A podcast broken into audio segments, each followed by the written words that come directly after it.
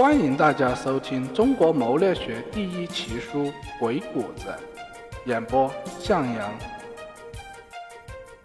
第六节为人处事篇，故事一：行事技巧。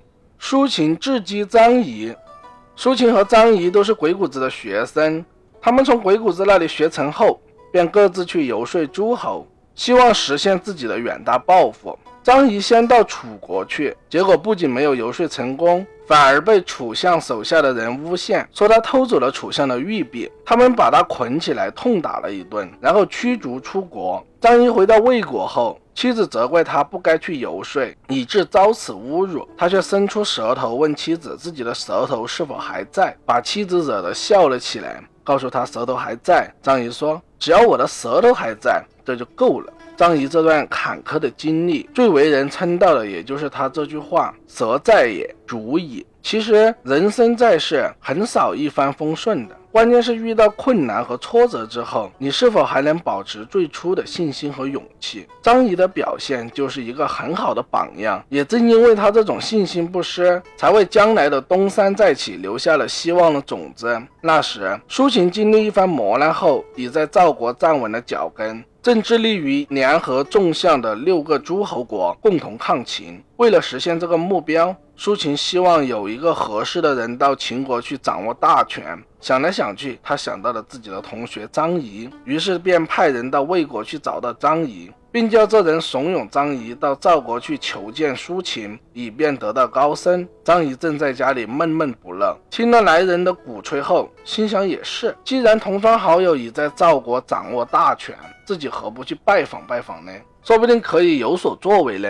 于是张仪便到赵国去拜见苏秦，殊不知苏秦命令手下人既不引荐，又不许放他走，就这样拖了好些天才接见他。接见时，苏秦只让他坐在堂下，到吃饭时竟赏给他仆人们吃的东西。张仪又羞又怒，正想发作，苏秦却先斥责他说。你以为以你的才能，却让自己落得这样的困辱？我难道不可以推荐你而使得富贵吗？只是你不值得让我推荐罢了。说完，便叫人赶张仪出去。张仪完全没想到同窗好友竟然如此翻脸不认人，恨得咬牙切齿，发誓要找到一个强大的、能够战胜赵国的国家去立住脚，然后来报这奇耻大辱。这个最强大的国家当然就是秦国了。张仪一离开苏秦，苏秦马上就找来一个心腹，对他说。张仪是当今天下难得的人才，就连我恐怕也不如他。我之所以羞辱他，是以此来刺激他的心智，使他一怒之下到秦国去争取掌握大权，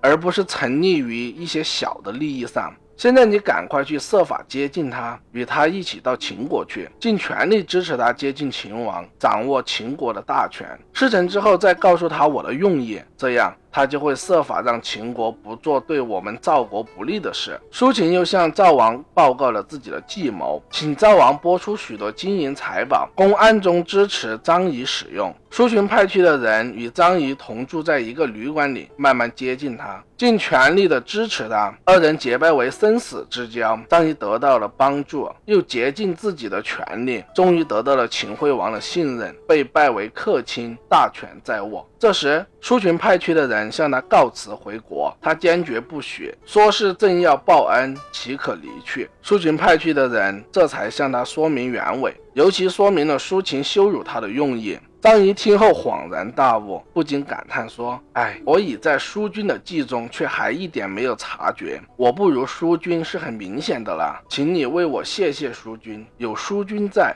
我怎么敢奢谈攻赵呢？”